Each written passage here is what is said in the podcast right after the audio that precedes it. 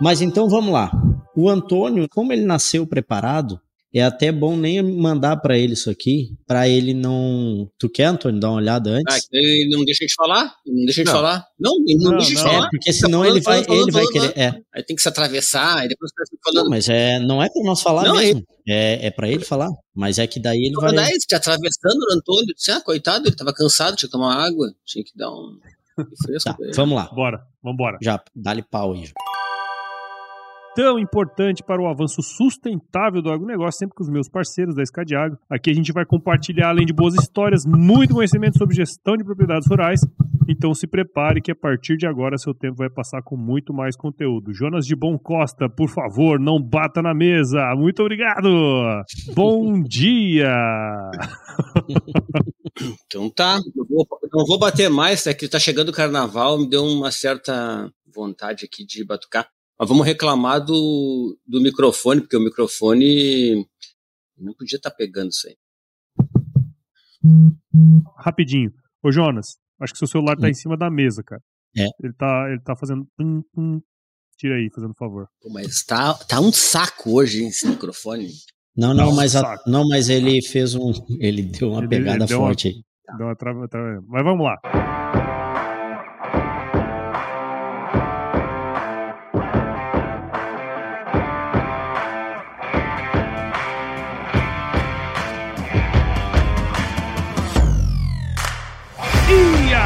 Pessoa! Estamos começando mais um episódio dessa série sobre gestão rural, que é um tema tão importante para o avanço sustentável do agronegócio, sempre com os meus parceiros da Escadiagro. Aqui a gente vai compartilhar, além de boas histórias, muito conhecimento sobre gestão de propriedades rurais. Então se prepare que a partir de agora seu tempo vai passar com muito mais conteúdo. E aí? E, hoje nós temos aquele velho novo convidado, porque toda vez que ele vem, ele conta uma coisa nova, e aí quando ele vem, ele puxa umas coisas antigas, e das coisas antiga tem um monte de coisa nova também, que é o nosso querido Antônio da Luz, CEO da AgroMoney, assessoria econômica e economista-chefe da Farsul, figurinha carimbada no nosso Gestão Rural e um host do Eco Agro Talks também, né? Um baita de um podcast bacanérrimo aí. Todas as segundas-feiras tem episódio novo lá. Ele faz um monte de análise maravilhosa lá que você tem que ouvir. Ele é economista pela Universidade Federal do Rio Grande do Sul, onde também fez o seu mestrado em economia aplicada e possui doutorado em desenvolvimento econômico regional pela PUC do Rio Grande do Sul. Antônio, muito obrigado de novo por você estar aqui no, abrilhantando os nossos episódios do Gestão Rural e seja super bem-vindo, cara. Salve, Paulo Ozaki, que bom estar contigo, com o Gabriel, com o Jonas. É, vamos ver se a gente consegue aqui agora, gravando, manter o nível da resenha que nós estávamos antes, né?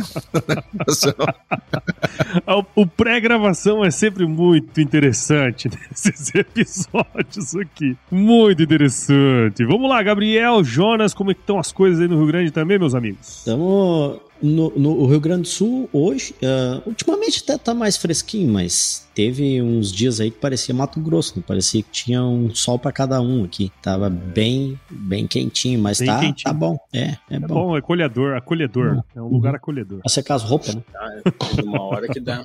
e aí, Jonas, de bom, Costa? Como falou o Gabriel Martins aí, né? O, o clima tá muito doidão, como sempre, mas, mas tá, tá legal. Parece que é verão agora, não sei. Eu não, aqui onde eu tô não tá muito verão mais. Vamos escutar o que, que o Antônio vai, vai nos dizer. Às vezes é o ar-condicionado, dá a sensação de não ser verão, né? Mas se sair do ar-condicionado, Ah, tô no, tô no campo, Antônio, tô no campo, tô no mato. É ar natural Jonas, do mar.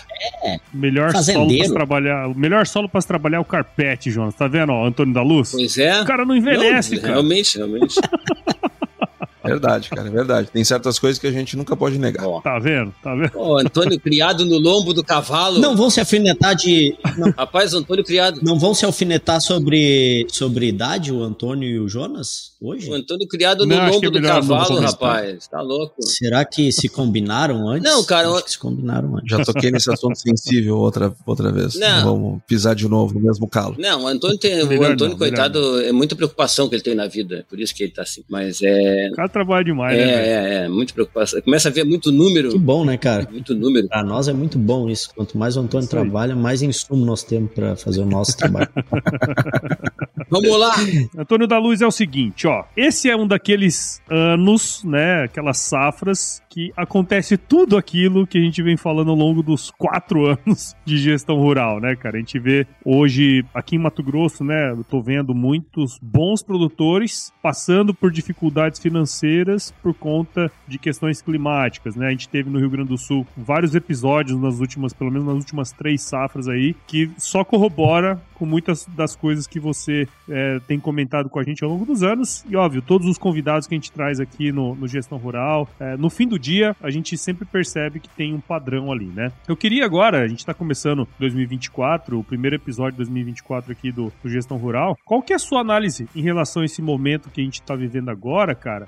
E se você puder também trazer pra gente quais as principais atitudes aí que o, que o produtor deve tomar agora pra, sei lá, de alguma maneira amenizar esse problema aí. Eu acho que o primeiro ponto nós temos que ter solidariedade com o produtor nesse momento. Né? Nós precisamos nos solidarizar com o que está acontecendo, com com esse momento de dificuldade, de perdas. É muito triste para um produtor que investe o que investe, né? Numa atividade que, veja, você pegar dinheiro e botar e jogar na terra, literalmente, que é o que a gente faz com os fertilizantes, com a semente, com o defensivo. Você joga na terra, com a esperança, com a expectativa que lá no final vai dar certo. Então, a pessoa tem que ser muito vocacionada mesmo e tem que ter muita fé no seu trabalho, no seu setor, no, naquilo que está fazendo para empreender num setor como esse. É, então, em primeiro lugar, dizer que a gente compartilha da dor de ver um produtor é, vendo a sua lavoura minguar é, por falta de chuvas ou excesso de chuvas, é, depende da região do Brasil, é, ou tá vendo, é, tá todas as manhãs acordando cedo antes do sol nascer e olhando para cima é, e olhando para o solo para ver se tem é, se, se tem piso para plantar e se não vai chover e adiar mais uma vez o plantio até um ponto que chega num momento que o cara não tem mais como plantar porque ele perdeu a janela e a culpa não foi dele, foi por conta da, da... isso é muito duro, é muito duro, isso é isso é triste, isso é, é notável no ânimo das pessoas e, e aqui fica a, a, minha tristeza, a minha solidariedade, a gente sofre junto. Mas ah, nós temos que entender, de outro modo, que isto faz parte do business, faz parte do business. E quem não quer é, é, passar por isso nunca, a gente sempre recomenda ir para o concurso público, é, é, de juiz, de promotor, é, abrir um cartório, um tabelionato na cidade, que aí a vida realmente ela não terá altos e baixos, ela só terá altos, pelo menos do ponto de vista financeiro, né? Então nós nós porque a atividade agropecuária ela é feita de volatilidade de preços e de volatilidade de volume de produção em razão do clima. Então esse processo ele faz parte. E como nós já falamos em episódios anteriores, e aqueles que nos acompanham ao longo do tempo aqui no, no Gestão Rural sabe disso, nós temos uma. Uh, nós, nós temos que nos preparar para o óbvio. Ter uma, um ano de seca, é, de estiagem, né? Isso é óbvio que vai acontecer. Em 10 anos, tu vai ter um, pelo menos. É, é óbvio que em 10 anos tu vai ter uma crise de preço. E é óbvio que em 10 anos tu vai ter uma crise de crédito. E é bem provável que tu tem os três em 10 anos. Então, então se, as, se eu estou falando de coisas óbvias, como gestor, eu preciso me preparar para o óbvio. E a preparação para o óbvio, ela não se dá pela uh, é, somente uh, por questões religiosas ou comportamentais, né? É o que, que eu vou fazer? Eu vou pegar, não vou citar o nome aqui, mas vou começar a seguir lá aquele coach da moda que parece um messias. Vou me preparar, vou ter drive, vou não sei o que. Bom, talvez te ajude a enfrentar melhor um momento como esse. Uh, eu posso me apegar na fé, talvez te ajude a passar melhor por este momento do ponto de vista pessoal, né, do ponto de vista interno. Agora, o que vai resolver o teu problema é pagar as contas. Isso se faz com dinheiro. E isso é gestão financeira. Eu preciso me preparar para o óbvio do ponto de vista financeiro. E para isso tem técnicas, para isso tem formas é, de fazer isso. É, isto é o cerne do que a gente faz na Agromani, por exemplo. Mas é, hoje a gente vai discutir aqui algumas, algumas é, saídas, algumas possibilidades que a gente indica para os nossos clientes e que indica para todos os ouvintes aqui do, do Gestão Rural. Por que, que é tão difícil, óbvio, né? A gente está, de novo, voltamos aí na voltamos lá no, nos primeiros episódios, em todos os quatro anos, como falou o, o Paulo, se lá na Bíblia já dizia, né, que, é que as, sete, as sete vacas magras engolindo as sete vacas gordas, né, já estava essa visão de gestão aí já estava impressa lá atrás, né, por que a gente tem tanta dificuldade ainda hoje, atualmente, com todo o conhecimento que se tem, todo o conteúdo, do pessoal entender isso, que é preciso estar preparado nesse momento? Eu acho que é uma questão de estímulo, Jonas. É, e aqui, é, por favor, não é nenhum tipo de crítica a, a, quem quer que seja, tá? Nenhum vendedor de coisa alguma. É pelo contrário, é, é, o, é o reconhecimento da competência. Mas o produtor ele é muito estimulado a tomar determinadas medidas que eventualmente atentam contra o equilíbrio financeiro dele. Por exemplo, fazendo um investimento, nós somos a todo momento é, incentivados a investir. E investimento é ótimo. Eu adoro investimento, eu adoro investimento. É, na, minha, na minha empresa, na Agromani, eu invisto muito, todos os anos. Então, eu não, eu não sou contra investimento. Pelo contrário, acho que nós precisamos investir. Só que se investimento é algo super importante para o crescimento do meu negócio, eu tenho que fazer isso direito. Se isso é algo prioritário no meu negócio, tem que fazer direito. Eu tenho que fazer preparado. Nós também somos muito estimulados a gastar mais, não é só investir, gastar mais. Gastar no dia a dia com, novos, com novas tecnologias, com novos produtos, e nós somos é, instigados, incentivados a elevar o nosso custo de produção, o nosso custo por hectare, o nosso custo por hectare, com a perspectiva que o custo médio, ou seja, é, é, que o custo médio, que é o meu custo por hectare dividido pela minha produção naquele hectare, caia. Ou seja, vou gastar mais, e depois no fim do dia vou ter mais produtividade ainda. E quando eu dividir o meu custo pela produtividade maior, eu vou estar com um custo médio unitário menor do que seria, porque eu tive mais produtividade. Acontece que o aumento é, do custo por hectare nestes casos, ele é certo, mas o aumento da produtividade é incerta, porque eu dependo do, de fatores os quais eu não controlo, dentre eles o clima, dentre eles o preço do produto e assim por diante. E o próprio resultado dos produtos que eventualmente, e aí muito eventualmente mesmo, pode ser que eles não atinjam o objetivo que se prestava. Afinal de contas, se um talhão é diferente do outro, imagina uma fazenda diferente em relação a outra, as coisas não performam exatamente do mesmo jeito. Então, é, mas via de regra, os produtos entregam aquilo que ele se propõe. Nem sempre faz sentido financeiramente naquele momento, mas via de regra, do ponto de vista produtivo, eles entregam. Acontece que tudo isso é muito bonito e tudo isso é possível. Só que às vezes não é possível ao mesmo tempo. E, na minha opinião, isto não é sustentável ao longo do tempo sem uma boa base financeira. E quando a gente olha, e aí de novo, né, já que o, o Jonas é, citou a Bíblia, né, por tudo que eu estou falando aqui são coisas que são coisas técnicas, que eu estou tentando aqui traduzir da maneira mais simples possível, mas elas são coisas bastante técnicas, que tem uma discussão muito grande sobre elas. Agora, já que ele citou a Bíblia, eu vou citar,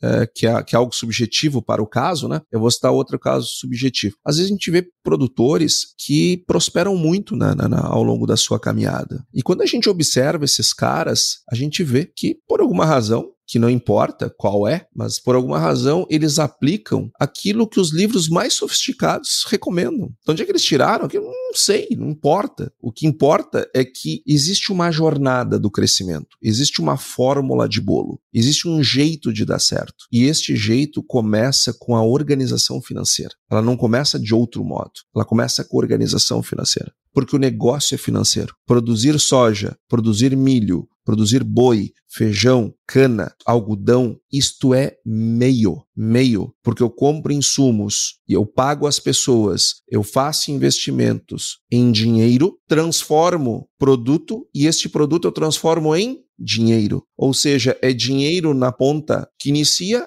é dinheiro na ponta do fim. O modo de produzir é o meio. Vamos lá, para não parecer tão duro com os produtores. Vamos lá, vou falar de mim mesmo, minha empresa. A minha empresa, gente, eu coloco dinheiro numa ponta para com o objetivo de ter dinheiro na outra. Qual é o meio? O meio é gestão financeira é, consultoria, assessoria em gestão financeira. Mas isso é o meio. O fim é dinheiro e o início é dinheiro. Então, se eu estou numa atividade que o meio eu posso escolher qualquer que seja na minha atividade, mas o início e o fim é dinheiro, eu não posso me descuidar do dinheiro. E a gente observa que há muitos incentivos para esse descuido E o produtor, ele precisa estar tá muito bem. E, não é só o produtor, tá? É o produtor, é o dono da revenda, que aqui que assiste o, uh, acompanha aqui uh, o gestão rural também, é o dono da revenda, é o dono da concessionária de máquinas, é o cara da empresa de aviação agrícola, é o cara que tem uma oficina de máquinas agrícolas, é o cara que, enfim, todo esse mundo, ele recebe estímulos para fazer determinados movimentos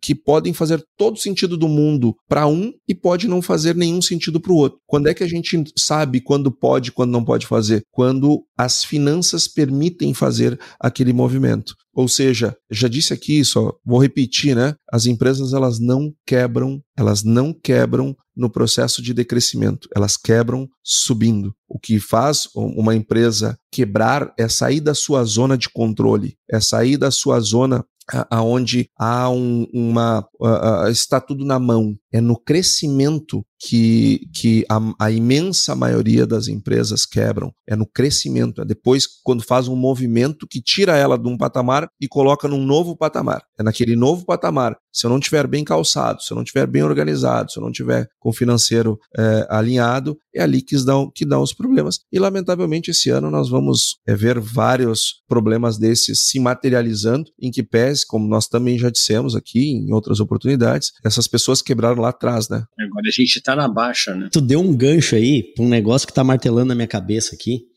É, lá, no, lá no episódio 6, eu acho, por aí, é, do Gestão Rural, é, foi o segundo episódio, salvo engano, acho que foi o segundo episódio que tu gravou com a gente. Sim, que foi o 5 e o 6 consecutivamente. Isso, então foi o 6. É, no 5 a gente falou lá sobre é, os, os impactos da Covid-19 ali na agricultura e pecuária, enfim. E aí no 6 a gente falou sobre gestão. E aí tem um negócio que tu falou lá, é, que virou um, um mantra aqui dentro, né? Que, que é aquela história do baixinho parrudo e do alto mangolão. E aí, é, ligando isso aí com a questão dos ganhos decrescentes de escala lá que tu falou, uh, naquela ocasião tu falou sobre é, a fronteira da tecnologia, né? Quando a gente está antes da fronteira, qualquer coisa que a gente faça de diferente... Tem ganhos de escala. Tu tem ganho de escala. Quando tu tá sobre a fronteira, isso aí não acontece mais. E aí tu tem ganhos que ter, É, e aí tu tem que ter eficiência. Tu falou, e tu foi bem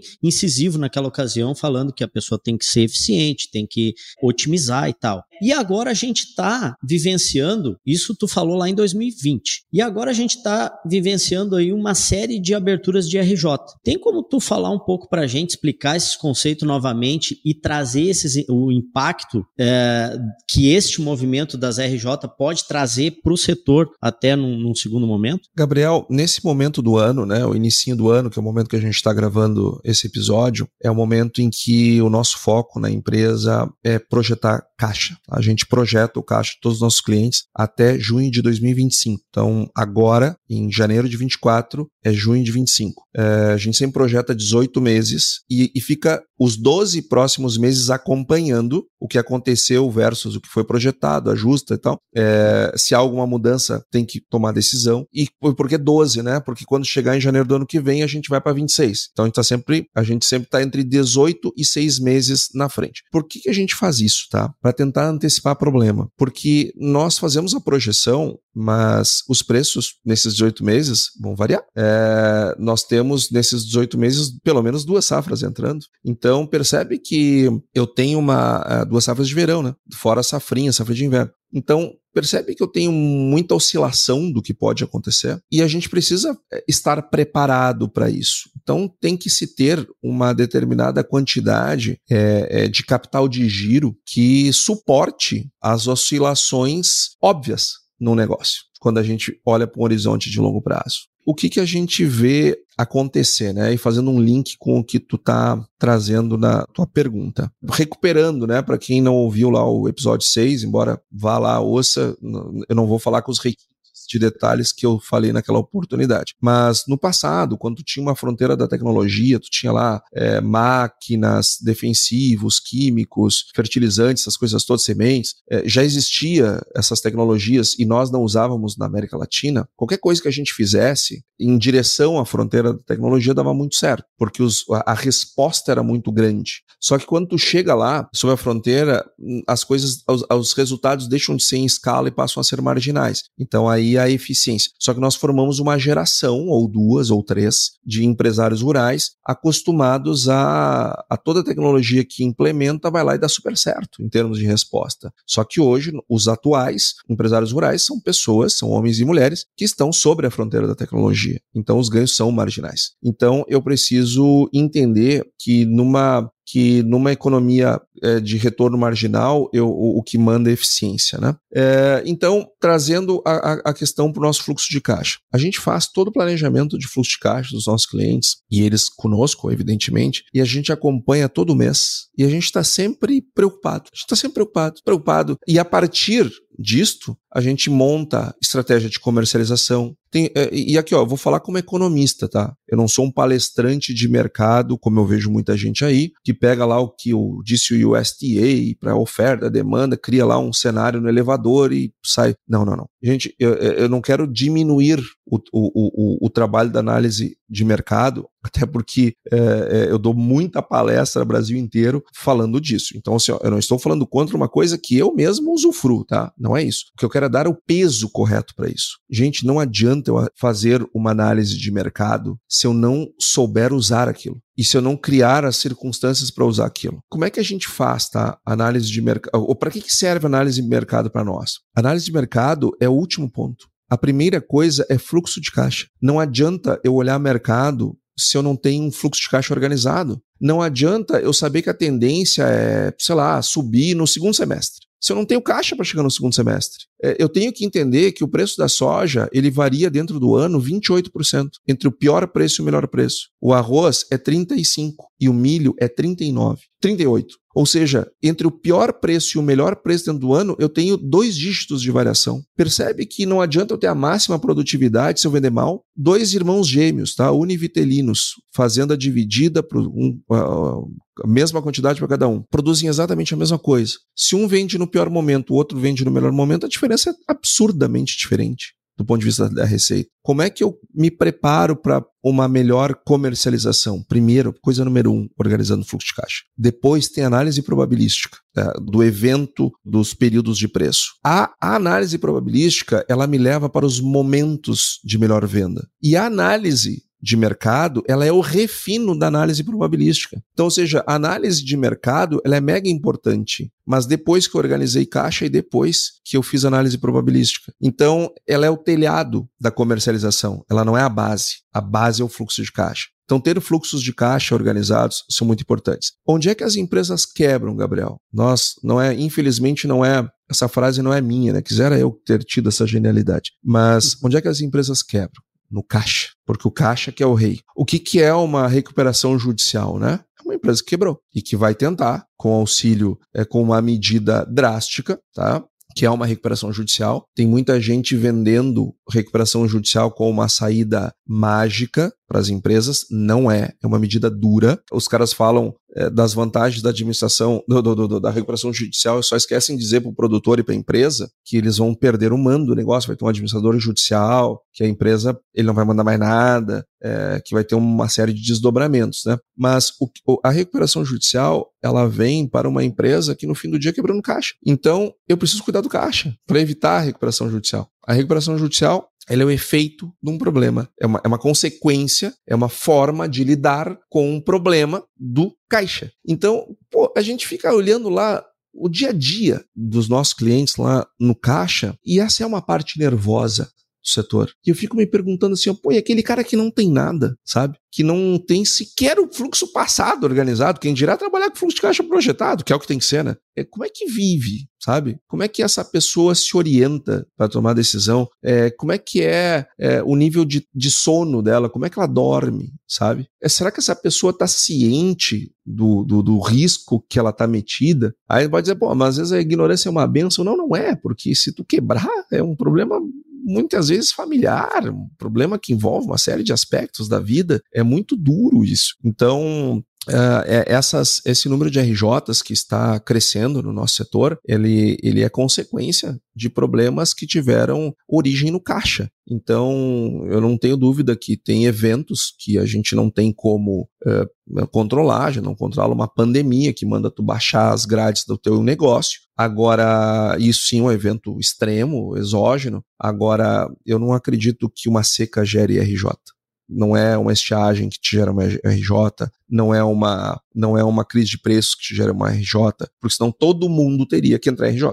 Se são alguns que entram, é, são alguns que quebram, se são alguns que devem, devolvem a terra para o dono, é porque tem é, algumas decisões que foram tomadas financeiras que geraram essa consequência. Falando de números, né, e de seguir, e de olhar para o fluxo de caixa e de olhar para frente na hora de fazer os investimentos que são normalmente o que trazem esse problema aí, né, os movimentos mal pensados e tal. Eu, eu agora recentemente o Gabriel tem muito contato assim com, com clientes nossos e, e, produtores em geral, assim, né, fora do. Tava falando ali da, da, da, questão de ser produtor, né, e eu me identifico muito quando começa com essa coisa de meio que acreditar que vai dar certo, né, porque quando, né, quando a gente vai plantar lá, tem que fica esperando um dia, dois dias, três dias, não tá na hora, não tem umidade e tal. Bom, a gente segue em frente para poder, né, plantar e com o que está fora do nosso controle. Mas falando sobre o que está no controle, eu acho que a gente tem vários clientes nossos aí e alguns que não são nossos clientes, mas que também têm informação, que já estão trabalhando direito, eu acho isso, né, Gabriel? Assim, que estão. A gente tem visto um movimento bom, assim, de, de que a pessoa realmente ela tem vontade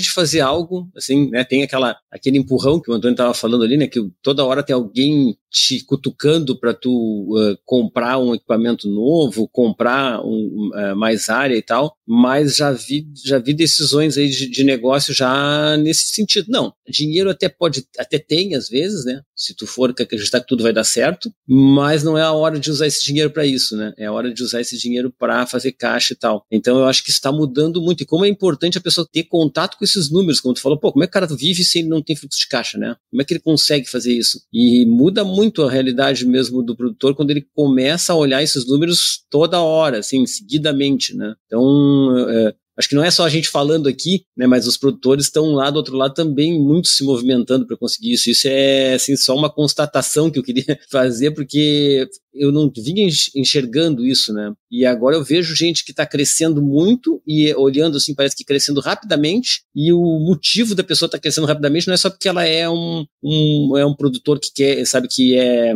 é que a gente vai dizer, que é arrojado, né, nas suas, nas suas decisões, né, que quer, que vai comprando área, que vai uh, aumentando tecnologia a esmo. Não, é porque os caras estão trabalhando de uma forma organizada e realmente pensando no que eles devem fazer para melhorar esse uh, melhorar o, o, retorno deles e, e, ficar cada vez maior. Isso, isso acaba se transformando né, naquele ganho mais exponencial, assim mesmo. Não fica, né, é, o cara toma uma decisão que traz para ele uma, um, um, horizonte muito melhor. E eu acho que isso é de se festejar. E olhando assim, Jonas, pegando esse teu gancho aí, e acredito que nós dois estamos pensando nas mesmas, nos mesmos produtores, só que como a gente não pediu autorização para ninguém para falar aqui, não dá para falar o nome da, né, dos produtores, mas a gente tem vários exemplos e esses produtores, eles estão crescendo e olhando assim, é um crescimento sólido e é um crescimento às vezes até bem agressivo, mas olhando para os números deles, é um crescimento sólido. Só que eles esperaram para crescer, eles fizeram isso que o Antônio está falando, né? Os caras têm a mesma área há muito tempo. Há muito tempo. Eles não vêm comprando terra, comprando terra. Comprando... Não, eles têm a mesma área. E aí eles estão otimizando em cima dessa área. Que daí é o caso que, ó, a gente está em cima da fronteira da tecnologia. Aí agora a gente tem que ser extremamente profissional em cima disso aqui, porque, sabe, daqui para frente só tem que ter margem, que é o que o Antônio falou, né? E, Gabriel, sobre esse ponto, né? Eu não, eu não tenho nada contra o cara que resolve não expandir horizontalmente não, e aumentar a eficiência. Assim como eu, eu também não tenho nada contra aquele cara que prefere é, expandir horizontalmente, sendo que podia aumentar a eficiência verticalmente. É, Para mim, são estratégias válidas. Uh, na, na, na, jornada de vida profissional de qualquer um. O que eu não acho certo para nenhum dos casos é fazer isso sem adequada organização financeira, porque não dá sustentabilidade uhum, no processo. Exato, nem de expansão exato. horizontal, nem vertical. É, por exemplo, um, eu, vou, eu vou dar aqui um, um exercício tá, para o nosso ouvinte pensar, uma reflexão algo que eu estimulo muito lá os nossos clientes da Agromani, é só que eles menos, mais eu, é a turma mesmo, é, o, é a nossa equipe de trabalho, a pensar quando está na frente dos dados do cliente. Porque, enfim, os nossos clientes, eles são exímios gestores, todos eles. Eu posso falar aqui livremente da empresa, porque a gente não, não recruta qualquer produtor, não é qualquer pessoa que vai ser nosso cliente, a gente tem critérios de seleção e os nossos são todos muito bons gestores, enfim. Agora, qual é a receita de bolo, assim, ó? O que, que, é, o que, que a gente estimula a, a, as pessoas a pensar. Quando a gente monta um planejamento financeiro para 18 meses, vai chegar um momento que vai ficar um tempão sem entrar dinheiro. Né? Ou, ou, melhor, pode até entrar dinheiro porque o produto estava no estoque, mas vai ficar um tempão ou sem entrar produto no estoque ou, sem, ou, ou entrar dinheiro no caixa uma coisa ou outra, né? Porque eu só vou colher daqui a alguns meses. Eu, eu, gosto de fazer assim. Então, quando tu vai fechar um fluxo de caixa, eu tenho que chegar com despesas e receitas, no mínimo, com uma folga quando for entrar a nova safra, certo? Eu tenho que chegar com folga. Porque se eu chegar faltando, eu não vou pagar as contas. Aí eu vou entrar no NRJ. Só que eu tenho que ter uma margem de erro ali, né? Então eu tenho que ter uma receita um pouco maior e, e chegar no final do ciclo, até a entrada da próxima safra, com saldo positivo, ok? O meu saldo final projetado tem que ser positivo. Aí, quando a gente enxergou esse saldo positivo, qual é o exercício que a gente sempre faz, tá? E se der uma crise aqui no meio disso aqui, se der uma crise de preço, se der uma quebra de safra na próxima, até onde eu vou com esse caixa? Até onde eu chego? Até onde eu consigo chegar, sem ter que pedir renegociação de dívida para ninguém, sem ter que bater no banco, ou na revenda, ou na cooperativa, ou seja lá o que for, para buscar uma solução financeira para o negócio, porque elas custam caro. Essas, essas reorganizações, renegociações, elas custam muito caro no longo prazo. E não é porque quem está me dando a renegociação é malvadão, pelo contrário, o cara está me salvando, porque se não foi ali eu já quebro na agora. Então esse é um exercício muito bacana de se fazer. Eu tenho aqui essa expectativa de receita e essa expectativa de custo, de gasto gastos e se frustrar, qual é o percentual de frustração que o meu negócio suporta? Cara, se, se a tua resposta for assim, ó, pode ser 100%.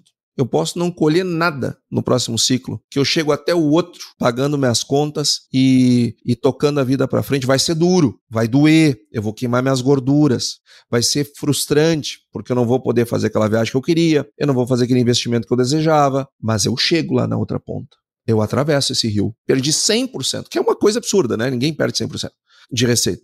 Cara, 70%, 60% de perda, eu suporto. Eu chego lá. Sim. Cara, se tu chegou nesse ponto, tu pode agora discutir expansões, sejam elas verticais ou horizontais. Ah, eu vou, agora eu, vou, eu quero meu maquinário, agora eu vou para isso, vou para aquilo, vou fazer aqui, eu quero mudar de pele como produtor, quero chegar a níveis de produtividade incríveis, eficiência top verticalmente. Ou não, eu quero crescer horizontalmente, eu quero comprar terra, eu quero arrendar áreas, enfim, eu quero expandir a minha, a, a, o, o meu território de produção.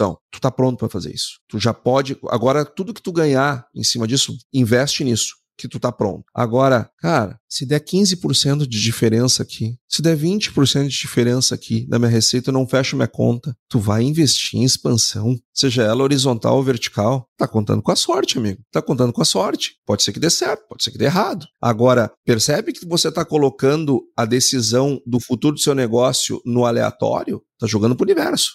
Saiu da sua mão. Se saiu da sua mão, deixou de gerir. Passou a ser gerido pelo universo. O que tu falou ali atrás, né, Antônio, sobre a variação. Ah, dentro do, do, do período em que tu comercializa a soja que tu, que tu produziu, tu tem uma variação de até 26, 28%.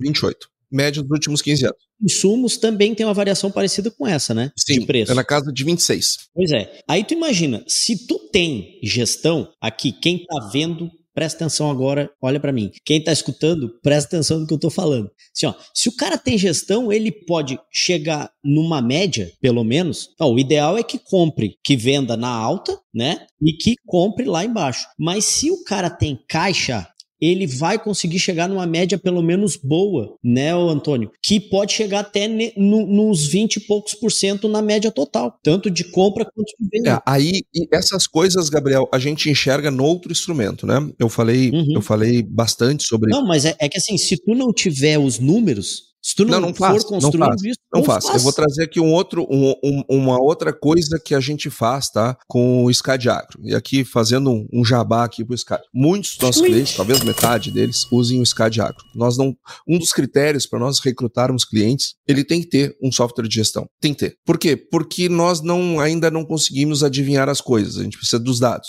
E a gente precisa dado real time, ou seja, o cara tem um escritório que tem alguém lá lançando os dados e, a, e, a, e, a, e o SCAD agro ou outro, quando é o caso, é, vai nos dar um acesso que a gente vai acessar direto. Nós vamos acessar uh, a, a, as informações. A gente vai pegar os microdados e vai lá organizar fluxo de caixa, vai lá olhar para balanço, pra, vai montar balanço, demonstrativo de resultado, demonstrativo de fluxo de caixa. E esse ponto que tu está falando agora, Gabriel, me lembrou muito outro instrumento que sai do SCAD que é o demonstrativo do resultado do exercício. A forma correta de apurar lucro ou prejuízo é no demonstrativo do resultado do exercício. Ah, mas Antônio, eu faço de outro jeito, eu faço através do meu custo de produção. Cara, se tu consegue fazer isso isso é bem feito, é, recomendo que publique isso numa revista científica, porque certamente vai revolucionar a ciência, tá? Porque o demonstrativo do resultado do exercício existe há um século e é assim que funciona e a gente não consegue fazer nada melhor que ele, né? E ele é ótimo. O balanço patrimonial, que é uma exigência para as empresas SAs, todas são obrigadas a, a, publicar balanço. E todo o mercado se move na escolha de empresas a partir do balanço do DRE e DFC. O balanço foi inventado seis anos antes do Brasil ser descoberto. Tá? E está aí até hoje para alguma coisa esse negócio serve, né? E se eu não uso, eu tô 500 anos atrasado, né? Mais agora um pouco, já estamos em 2024, tá 530 anos atrasado. Então, é, o que, que acontece? No demonstrativo do resultado do exercício, a gente consegue capturar as sutilezas desse ponto que tu, tu estás dizendo. Não adianta, Gabriel, eu ter uma produtividade de ganhar troféu e eu ter comprado os meus insumos muito mal. E eu depois vender o meu produto muito mal. Porque quando eu compro mal meus insumos, dado que não é a minha vontade, não é a vontade de vocês, é um fato, existe volatilidade intraanual do preço dos insumos. Ponto. Não é, é, não é que eu queira que seja assim. É assim. Um automóvel começa em janeiro e termina em dezembro, Preço mais ou menos a mesma coisa, uma camisa, uma, uma roupa de vestuário, um eletrodoméstico, não oscila tanto dentro do ano. Oscila, oscila, tá? A gente tem aqueles, aqueles softwares lá, de, aqueles apps que monitoram o melhor momento de comprar, preço, tem oscilação, mas os insumos, eles oscilam muito mais. O produto que nós vendemos oscila muito mais. Então, assim, ó, é dado isso. O setor que eu escolhi para viver, ele tem uma característica: a oscilação no, no mercado de insumos e a oscilação no mercado do produto que eu produzo. Como é que eu vivo com isso. Eu convivo com isso, comprando bem e vendendo bem. Como é que. E, e, o comprar bem e vender bem não é comprar e vender acertando o olho da mosca com ela voando, porque isso não existe, tá? Não existe. Se alguém se apresentar para você dizendo que sabe como fazer isso, ela, essa pessoa está mentindo. E pode dizer para ela que, que eu já estou chamando ela de mentirosa sem saber quem é. Isto não existe. O que existe sim é uma boa análise probabilística, é uma boa análise de mercado para tu aumentar as tuas chances de acertar o período, não o dia D ou a hora H, de acertar o período. Para te desses 26% dos teus insumos, tu ganhar entre 15 e 20 com constância em 10 anos. Tu vendeu teu produto não com 28, mas ganhar 20, ganhar 18. É, é isso. Mas 10 anos seguidos fazendo isso, ou de cada 10 acertar 9, acertar 8, aí tu realmente tu muda completamente. Mas como é que eu faço isso? Com capitalização quando a gente olha é, organização financeira, quando a gente olha um demonstrativo do resultado do exercício, tu tem lá a tua receita, que tem uma mega de uma oscilação dependendo do volume de produção e ao preço que tu vendeu. E abaixo da receita, tu vai ter os custos de mercadorias vendidas, que são todos os insumos que tu compra para transformá-los em produto para depois fazer tua receita. Uh, existem produtores que têm um custo de mercadorias vendidas muito superior à média do mercado ou à média dos bons produtores. E esta e este e estes custos de mercadorias vendidas, então são teus custos diretos, é, eles vão te dar tua primeira margem, que é a margem bruta. Receita menos custos de mercadorias vendidas te dá margem bruta, que é a tua primeira margem entre aspas, tá? Só para se entender aqui, tua primeira margem de lucro, bem entre aspas. Não é margem de lucro, é margem bruta. Mas é a tua receita menos o teu primeiro custo. Tu tem percentuais de margem que são os ideais. Então tu tem que ter lá, isso aí tu tem que ter lá no mínimo 30%. Por quê? Porque depois tu vai ter as despesas operacionais, que vão que tirar lá mais uns, uns 10, 15% é, do teu resultado. Que aí vai te dar a tua margem operacional, que vai te dar o teu EBITDA. É só que depois do EBITDA, eu tenho que pagar as minhas depreciações, eu tenho que pagar os juros, eu tenho que pagar os impostos, para então ter o meu lucro líquido, que é a minha margem de lucro de verdade, que é o que efetivamente sobra. Só que acontece o seguinte: um produtor que, que, que compra mal seus insumos vai ter muito custo de mercadorias vendidas. Um produtor que tem mal, que não tem bons contratos de arrendamento, por exemplo, vai estourar nas suas despesas operacionais. Produtores que se alavancam demais, porque tem um outro instrumento contábil que é, é, o demonstrativo do fluxo de caixa. No demonstrativo do fluxo de caixa, a gente faz o seguinte: é como se pegasse o extrato de todas as contas do cara e separasse assim em três gavetas, três caixinhas. Tudo que é operação, tudo que foi usado para operação, eu vou botar na caixinha operacional. Comprei insumo, vendi produto, paguei gente, paguei juro, porque juro é serviço, contratei serviço, operação. Aí eu tenho uma outra gaveta, uma outra caixa que é a investimentos. Então tudo que eu vendi, ah, vendi um trator velho comprei um novo. A entrada do velho eu lanço como receita, a entrada do novo eu, eu como, des, como, como saída, né? E aí vou ver o meu saldo de caixa de investimentos. E depois eu tenho a terceira caixa, que é a caixa financeira. Todo o crédito que eu peguei, todo o crédito que eu paguei. Aí vai ter lá para o Labore também, tá tudo lá. Bom, por que, que a gente faz isso, né? Para saber o que, que equilibra o caixa. Se o que está equilibrando o caixa é a operação, se é o desinvestimento, que é uma lástima, né? Pô, o cara equilibrou o caixa porque teve que vender anéis, né? Ou porque ele está se alavancando, ele está tomando mais financiamento do que pagando. É, isso não tem sustentabilidade nesse terceiro caso de equilíbrio de caixa. Então, quando a gente vê isso no demonstrativo do fluxo de caixa, provavelmente nós estamos vendo um comprometimento com pagamento de juros enorme. E aí tu pega se o quanto o cara está pagando de juros e o quanto ele está pagando de lucro, está tendo de lucro, às vezes para te dobrar teu lucro tu não precisa dobrar tua área, basta tu te livrar daqueles juros ali. Então eu não tenho que crescer para fora nem em vertical, eu tenho que crescer para dentro mesmo do negócio. É, se eu investir em caixa, em capitalização, eu posso ter um resultado financeiro muito melhor melhor do que a melhor tecnologia do mundo que está disponível para mim naquele momento. Depende da diferença do meu EBITDA para o meu lucro líquido. Daqui um pouco, eu estou perdendo com depreciação. Eu tenho muita depreciação para o meu negócio. Existe uma taxa ideal entre receita bruta e investimentos em máquinas. Só que para eu ver meus investimentos em máquinas, eu tenho que ter balanço. E para eu ter receita, eu tenho que ter demonstrativo de resultado, de exercício. Ou seja, sem os instrumentos, fica difícil. Alavancagem, nós temos um monte de indicadores de alavancagem. Liquidez. Liquidez precede o caos. Seu negócio sem liquidez compra mal, vende mal e vai para o buraco, vai para o vinagre. Então, eu tenho que ter vários indicadores de liquidez, como capital de giro líquido, por exemplo, como e aí aqueles tradicionais, índice de liquidez, liquidez seca, é, liquidez financeira, liquidez bancária, e assim vai. É, tenho, tenho vários ali, o liquidez geral. Uh, uh, mas eu preciso ter esses instrumentos, porque do contrário é gestão no escuro. É no, ali não é gestão, é eu estou tocando negócio, como eu já falei em outra oportunidade, né? Aí tu não está gerindo, aí tu está tocando. Sim. Gestão Rural, o podcast que facilita o entendimento sobre gestão de fazendas.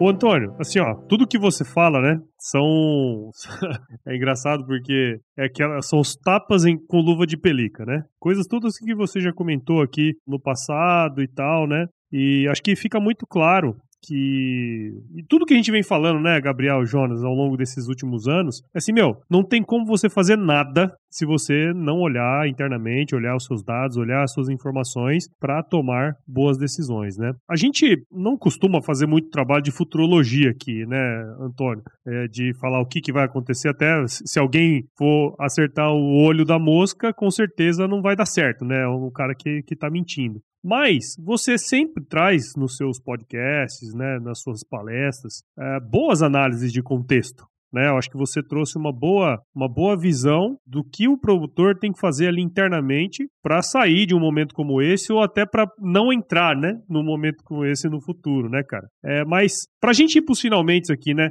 pegando tudo isso que você falou dos produtores, o que, que eles precisam fazer agora, ficou muito claro, cara. Se você que está aí ouvindo ainda não entendeu o recado, eu vou falar. Cara, começa agora. Você precisa começar agora a anotar, a ter um software, sei lá, vai ser um Excel, ou se vai ser SCAD. Cara, agora você precisa começar a fazer isso. Se você não estiver fazendo, como o Antônio falou, você está quantos anos atrasados? 130 anos atrasados no é, processo, é, né? Se não tem balanço, tá 530. 530, né? 530 anos, é isso aí. Cara, fala um pouquinho do que é esperado para esse primeiro semestre, dentro dos, das análises de contexto que você tem percebido, cara, é, e essas dicas, o que, que os produtores podem tirar dentro dessas análises que você tem feito aí desse contexto do Brasil agora, cara? Antes disso, eu quero convidar os, a todos a nos acompanhar lá no Ecoagro Talks, que é um podcast da Ecoagro, é mantido e financiado pela Ecoagro, que é a maior securitizadora do agronegócio do Brasil, e que o, o organizador do, do, nosso podcast é o Paulo Ozak, é a Agro Resenha, e nessa parceria que dá muito certo, e toda segunda-feira de manhã, cedinho, o senhor A já bota lá 5 da manhã, 6 da manhã, tá lá o podcast disponível toda segunda-feira. Então o que, que a gente faz lá, né? A gente faz uma análise macroeconômica, aonde a gente pega, é, porque toda, nós estamos aqui gravando e estão saindo indicadores econômicos no mundo inteiro. Como é que a gente analisa economia, né? A gente analisa economia através de indicadores, como eu disse, a mesma questão do, do, do produtor lá. Eu não sou um oráculo, eu não tenho é, é, sexto sentido minha mulher, às vezes, eu acho que tem, eu não tenho. E, então, o que a gente faz? A gente observa indicadores. E a economia, de uma maneira geral, é do mesmo jeito. São os indicadores. E a partir deles é que a gente vê se as coisas estão acelerando, se estão desacelerando, se estão crescendo, se estão nos preocupando, o que, preocupa, o que, não preocupa. Uh, e a gente tenta interpretar. É, é, eu acho que a grande sacada daquele podcast é que a gente tá lá de graça. É uma conversa que ela é normal em border de banco, em border de, de fundo de investimento, é, lá no conselho, lá na diretoria. É aqueles assuntos que rolam. E a gente está ali, né, trazendo é, toda segunda-feira, é, de maneira resumida, evidentemente, o que a gente faz com o time da Ecoagro, com, os heads da Ecoagro, que toda segunda-feira nós temos uma reunião de guidance justamente para fazer essa discussão que os grandes bancos fazem, que os grandes investidores fazem, que os grandes fundos fazem, e a Ecoagro, maior securitizador do agro do Brasil,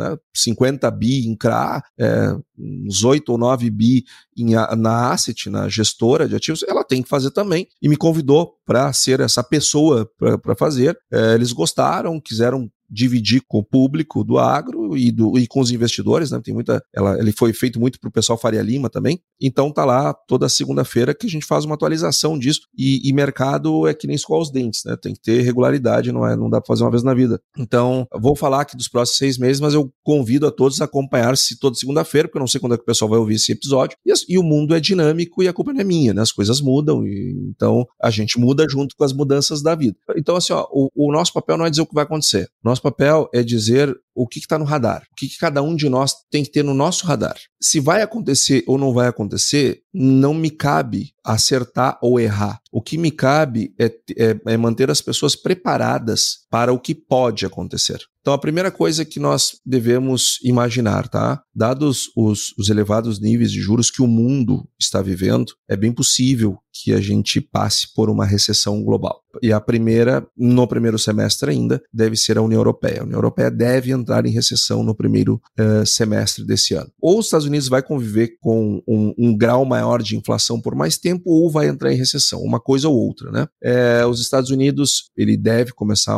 a reduzir seus juros agora no, em seguida, no segundo trimestre, provavelmente, é, mas vai fazer não por razões monetárias, não por questões de controle da inflação, mas porque senão o governo Biden agora estava é, começou, mal começou o ano e já está aumentando o teto do gasto. O Congresso dando um novo nível de gasto, porque estão gastando trilhões com rolagem de dívida, com os juros nessas patamares os bancos americanos num nível de risco muito elevado. Só que ajeitar esse lado prejudica o lado da inflação, prejudica o controle inflacionário. Então nós vamos viver esse primeiro semestre com essa dicotomia. É, será que vamos salvar a economia americana ou a inflação? Dependendo da escolha, isso tem impactos em juros para o produtor aqui no Brasil, porque tem impacto no custo do dinheiro, isso tem impacto na taxa de câmbio. Se nós tivermos uma redução das taxas de juros por lá, a gente tem uma pressão baixista para o câmbio aqui. Se, se forem mantidas as taxas de juros elevadas por lá para, para botar a inflação deles na ordem, que não está ainda e está longe, nós temos menos pressão baixista sobre a taxa de câmbio.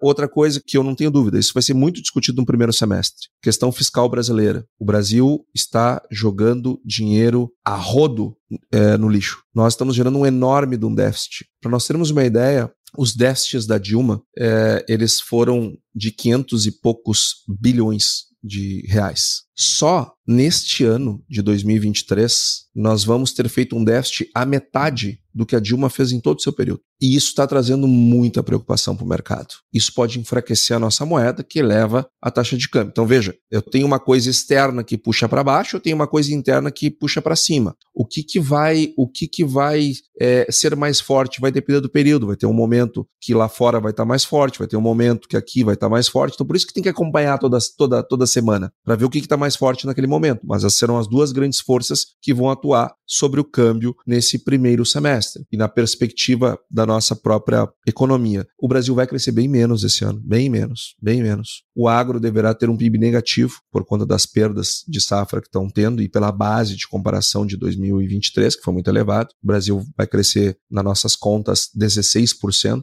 Eu pergunto, né, qual é o país do mundo que tem um setor que vai crescer 16%, como é o caso do Brasil, né?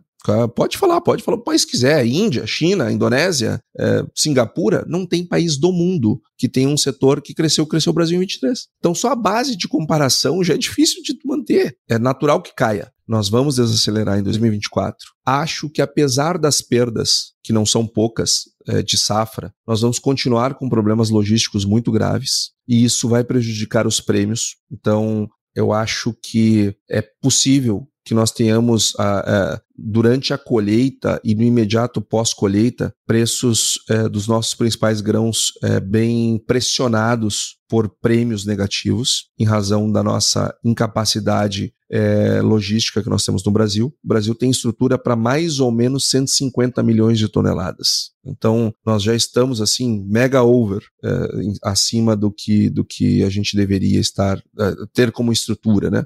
Os prêmios hoje, no momento que a gente grava esse podcast, estão todos negativos. Então, é bem possível que a gente. piores do que no ano passado. Então, é natural que tenha uma depressão ali no, na, na, no, no colheita e pós-colheita. Quem tem caixa vai segurar, vai vender melhor no segundo semestre, que nem aconteceu em 2023. Quem não tiver, vai ter que dar o produto do jeito que tiver, porque, enfim, precisa fazer caixa, né? O que é uma coisa complicada. Então, esse é um risco, tá? Eu não tô, de novo, eu não estou dizendo que isso vai acontecer. Estou dizendo que isso é um risco potencial de acontecer, para o qual, sabendo, nós temos que estar preparados. Nós temos que estar preparados para essas, essas ocorrências. Mas também, tá? A boa notícia é que a China volta a crescer, a demanda chinesa volta a reaquecer. Eu acho que esse vai ser um fator positivo para 2024, sobretudo o setor de carnes, que foi bastante batido é, ao longo de 22 e 23, mas também os grãos devem ter uma melhora na, na demanda chinesa nesse ano, se não quebrar o setor imobiliário deles, é, que eu acho que não vai quebrar, mas tem um risco. É, e, e, veja que eu falei do monte de turbulência e eu não citei em nenhum momento as guerras, né? Que ainda tem as guerras ainda.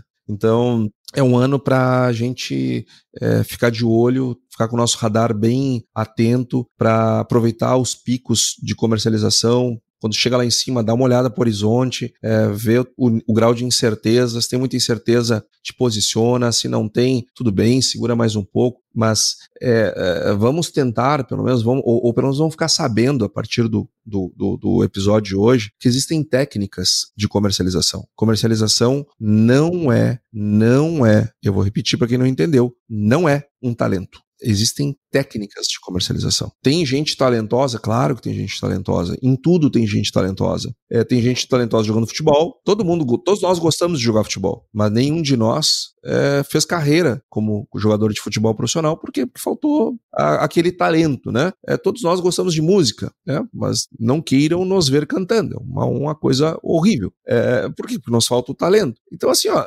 é, mas isso não, não quer dizer que eu não possa cantarolar no, no, no, bar, na festa, não significa que eu não possa jogar bola final de semana. Não, a gente pode fazer essas coisas. Só que se eu não fui, se eu não nasci com aquele talento, eu tenho, eu tenho as técnicas que me ajudam a fazer aquilo bem feito. A comercialização é assim. E mesmo esses talentosos, tá? Cuidado. Às vezes tem muita gente que conta só as boas, né? Contam só as que tomam e não conta os tombos que levam, né? Num episódio, eu não sei qual foi, até eu acho que foi nesse episódio 6 mesmo, tu falou o seguinte, que o cara ser um bom gestor não é hereditária. É, e não é mesmo. É bem lembrado. Só porque o teu pai geriu bem o negócio, não quer dizer que tu vai Não quer bem. dizer nada. Então, assim, não quer dizer nada. Pode ser, pode ser, né? Pode ser que ele geriu bem pelo tempo que ele viveu, né? Exato. Tem um livro bem bacana. Pode dar uma dica de livro, já que eu não. não... Claro, claro, no final já, né? Cara, Vai. tem um livro que eu gosto muito. Eu vou confessar um negócio pra vocês. Eu tenho, eu tenho uma prateleira de livros pro meu filho. Tu, ó, só um pouquinho. Tu tá, tu tá confessando pra todo mundo, não é Sim, só pra nós três aqui. Eu ah, sei, eu sei, eu sei. É que, é que meu filho não sabe, né? E como ele não vai ouvir esse podcast, porque ele tem 15 anos, ele só tá, ele tá com outras prioridades na vida. Vou mandar pro WhatsApp. Vai lá. Normais, as mesmas que nós tínhamos com a antiguidade dele.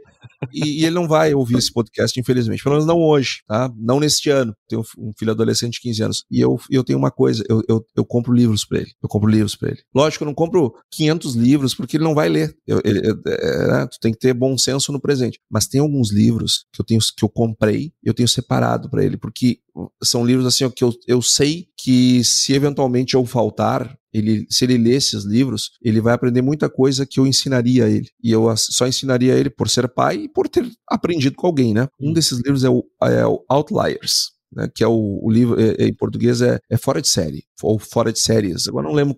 Enfim, a edição portuguesa acho que é fora de série.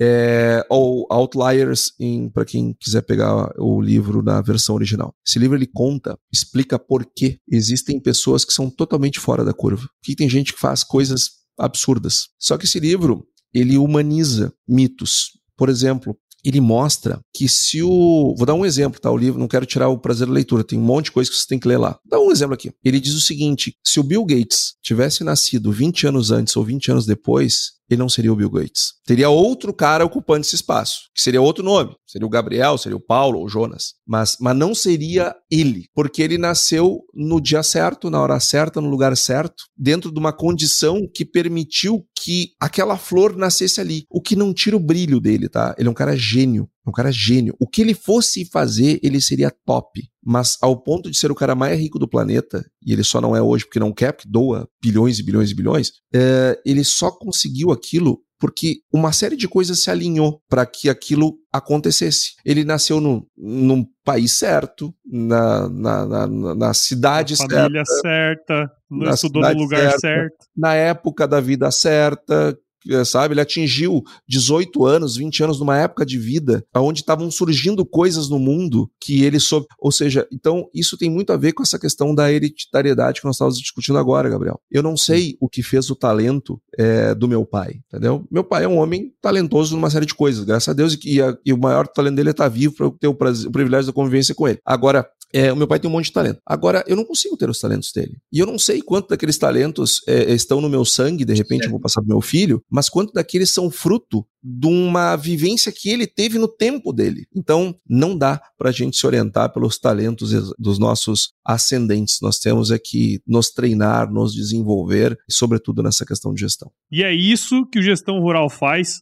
Já temos vários casos aí, né, Gabriel e Jonas, de pessoas que ouviram vários dos nossos entrevistados, em especial o Antônio, inclusive, né, que a partir é. de um um estalo, um insight, a pessoa fala assim, cara, eu tenho que mudar e mudaram, né? Eu acho que esse é o, o, o é o principal, se não for o, o, o, é o principal objetivo desse podcast aqui, né? É. É, é. fazer com que as pessoas prosperem, né? Os produtores e as produtoras que estão ouvindo a gente, elas prosperem através de gestão, né? Através de, de, dessa, dessa atividade que é, que é muito importante dentro da fazenda. Não pode deixar de lado o que eles fazem muito bem, né, que é produzir, mas esse olhar atento aos dados, né. E é tão bacana, Paulo, quando as pessoas elas nos marcam lá no, no, no Instagram, meu arroba, né, meu arroba é o Antônio da Luz, underline economista, Antônio da Luz, underline economista, tão bom quando as pessoas nos marcam lá na, na, na, na em publicações falando justamente coisas como está falando agora. E melhor ainda, quando a gente anda aí pelo Brasil, uh, as pessoas vêm falar com a gente, né? E, e, e nos trazem, olha, poxa, é, eu estava pronto para fazer não sei o que, e aí vi aquilo, fiquei é, na dúvida, resolvi não fazer, e hoje eu vejo, pô, se eu tivesse feito depois dessa estiagem, depois dessa crise de preço, a minha vida poderia hoje estar num outro patamar muito pior, então, pô, muito obrigado. Pô, isso é muito massa, isso vale muito mais do que dinheiro. É, e a gente tá falando isso, né, já tu falou aí, porque a gente acredita nisso, né? Exatamente, cara. É o que o Antônio falou, tu pode acreditar em outras coisas. Pode acreditar que, por exemplo, só ter fé vai resolver. A gente não acredita. Assim como o Antônio, a gente não acredita. A gente acredita que tu tem que ter fé para acreditar no, né, né, no futuro, para acreditar que o que tu vai fazer com a gestão vai resolver, porque senão tu já nem faz porque tu não vai acreditar naquilo ali. Acreditar naquilo ali é ter fé, né? Agora só ter fé e não fazer nada não vai resolver. Então aqui a gente, o que a gente fala aqui, todo episódio, né, todo ano, todo mês, a gente sempre traz alguém aqui que entrega alguma coisa que se a pessoa colocar em prática uma dessas coisas que o Antônio falou aqui, cara, vai mudar completamente o jeito com que ela enxerga o negócio dela, né? E consequentemente vai mudar o futuro dela. Então, eu já vou agradecer, já vou, já vou puxar a fila aqui, porque senão depois eu fico por último e aí eu não tenho o que falar. Aí, eu... de Gabriel Martins. não, não, eu quero agradecer o Antônio porque eu tava conversando com ele sobre nada, nem me lembro sobre o que, que a gente tava conversando esses dias, e aí eu falei, cara, tive uma ideia. Essa aqui, pá, vamos fazer isso aqui? Vamos. Aí o Antônio, não, vamos fazer e vamos fazer assim. Então, é isso que nós vamos fazer. Então já vou até dar o spoiler aqui. Esse aqui é o primeiro episódio de uma série que a gente vai fazer com o Antônio em determinados momentos. Nós vamos fazer. Vai ser praticamente dois por ano, né? Porque a gente está gravando agora em janeiro. É, no meio do ano a gente vai gravar novamente com o Antônio para avaliar esse primeiro semestre. E em janeiro do a gente vai avaliar o ano inteiro e já vai falar sobre o ano de 2025. Então, eu queria agradecer o Antônio, porque é, é até um. Assim, eu me sinto muito honrado, porque o Antônio é um cara que, cara, ele é extremamente disputado, a agenda dele é um caos, e ele falta, falta cinco minutos para ele ter uma reunião e ele tá aqui, sereno, olhando para mim, falando, e ele não tá, tipo assim, cala a boca, cara. Então, Antônio, muito obrigado. Sempre que a gente te convida, tu vem, tu gosta, tu faz propaganda do GR, né? E o Gestão Rural, ele é um, um projeto é, que a gente tem carinho por ele, porque é sobre o que a gente acredita. E é sobre coisas que, é como tu falou, as pessoas vão lá e dizem, cara do céu, escutei o episódio tal e aquilo salvou meu negócio. E é isso que a gente quer aqui. Não é vender software, não é vender consultoria, né? É isso. Obviamente que fazendo isso, a gente ganha dinheiro também, né? Por quê? Porque a gente está aqui trazendo solução e as pessoas, obviamente, vão ir atrás do Antônio para ele fazer uma consultoria. Vai querer contratar o Scadiagro em algum momento, não sei o que, já aconteceu. Vários ouvintes do, do podcast são clientes Scadiagro. Mas não é esse o objetivo aqui, nunca foi, nunca vai ser. O objetivo aqui é trazer gente como o Antônio para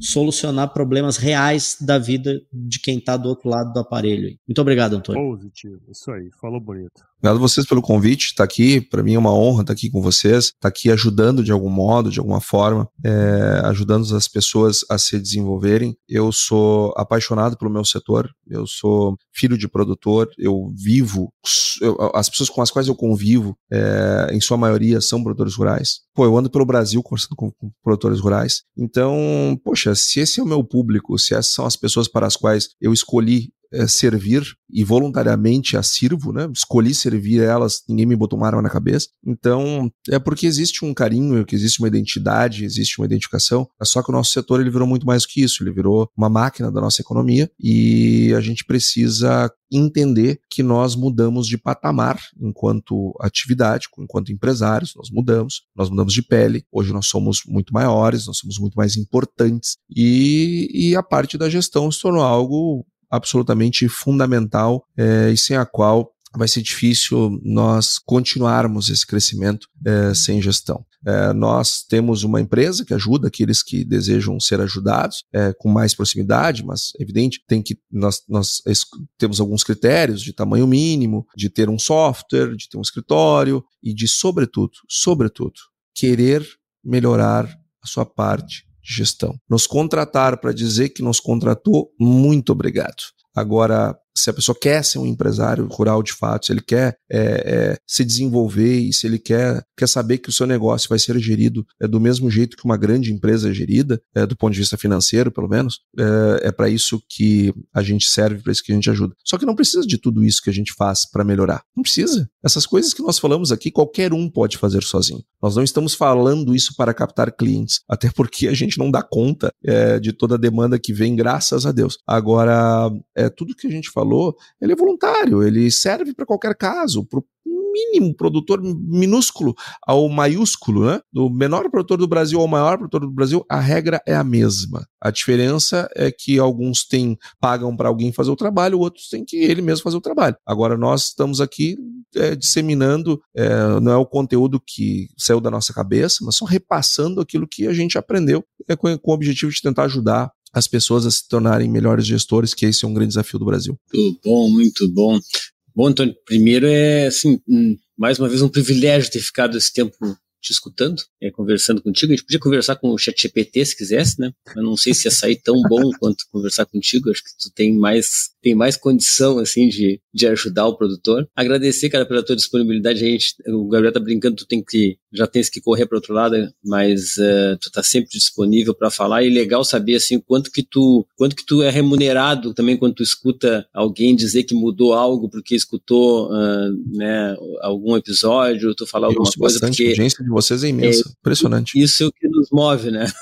Isso é o que nos move. Esse aí é o, é o pagamento, né? E, e, e quanto que tem de coisa parecida, assim, né? Na, no, no, que move cada um da, que está aqui, né? Porque é isso, né? Conviver com o produtor, entender quais são as dificuldades que, que existem para quem está no campo, é, sabe, desmistificar essas um monte de abobrinha aí que estão falando toda hora. É, e, e, entender assim que o produtor mudou realmente o patamar, a responsabilidade dele como gestor e como empresário é muito maior, a quantidade de pessoas que está envolvida numa operação que depende daquele negócio. É muito bom, cada, cada episódio que a gente faz é melhor e cada, cada vez que a gente conversa contigo, melhor ainda, né? Tomara que muita gente consiga escutar e que tu encha o teu, a tua caixa do, de, de gente agradecendo, porque é o que pode te Tomara. remunerar, porque fora isso não vai receber nada.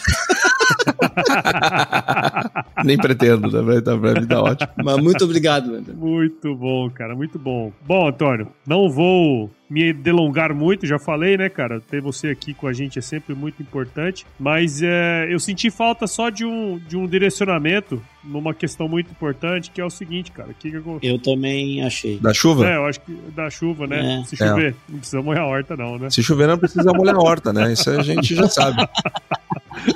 A gente já sabe. E aqui no Rio Grande do Sul a gente não tem, a gente não tem mulher da horta nunca, né? Porque tem chovido, acabou. Muito bom, galera.